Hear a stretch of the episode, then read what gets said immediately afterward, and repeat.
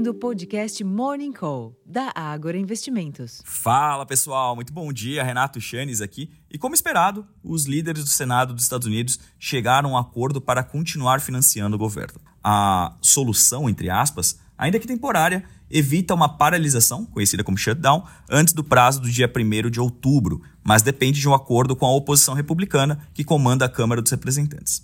Além disso, a promessa do Banco do Povo da China, o PBOC, de que deve intensificar o apoio à economia do país, contribui para uma melhora do humor dos investidores e uma intensificação da busca por risco.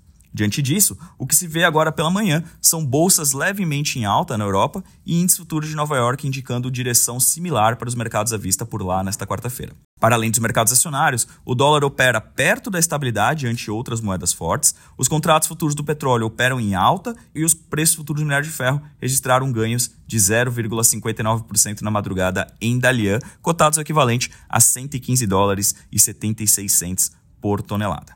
A confluência de fatores positivos no exterior sugere algum alívio para os ativos domésticos hoje também.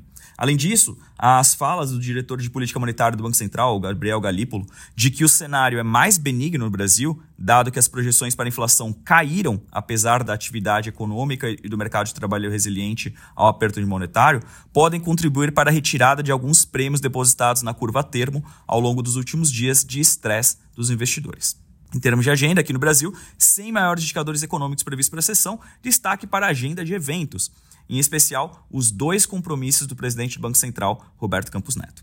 Pela manhã, ele participa de audiência pública na Comissão de Finanças e Tributação, CFT, da Câmara dos Deputados, às 9 horas da manhã, e no fim da tarde vai ao Planalto para a reunião com o presidente Luiz Inácio Lula da Silva e o ministro da Fazenda, Fernando Haddad, para o seu primeiro compromisso público com o presidente desde o início do mandato. Entre os indicadores, sai a nota de crédito, às 8h30 da manhã, e o relatório mensal da dívida, às 2h30 da tarde, ambos referentes ao mês de agosto.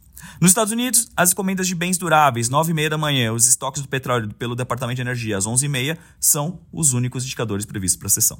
Na Europa, a pesquisa do Instituto GFK aponta que o índice de confiança do consumidor alemão deve cair de menos 25,6 pontos em setembro para menos 25,5 pontos em outubro, uma leitura pior que a previsão, que era de menos 25,5 pontos.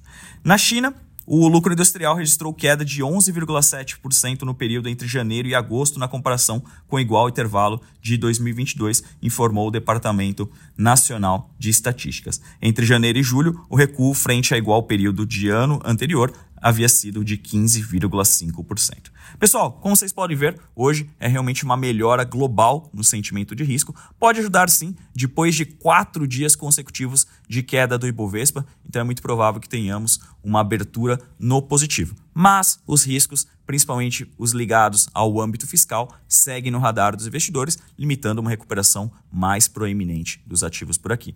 Eu vou ficando por aqui, desejando a todos uma excelente sessão, um ótimo dia e até a próxima. Tchau, tchau. Bye.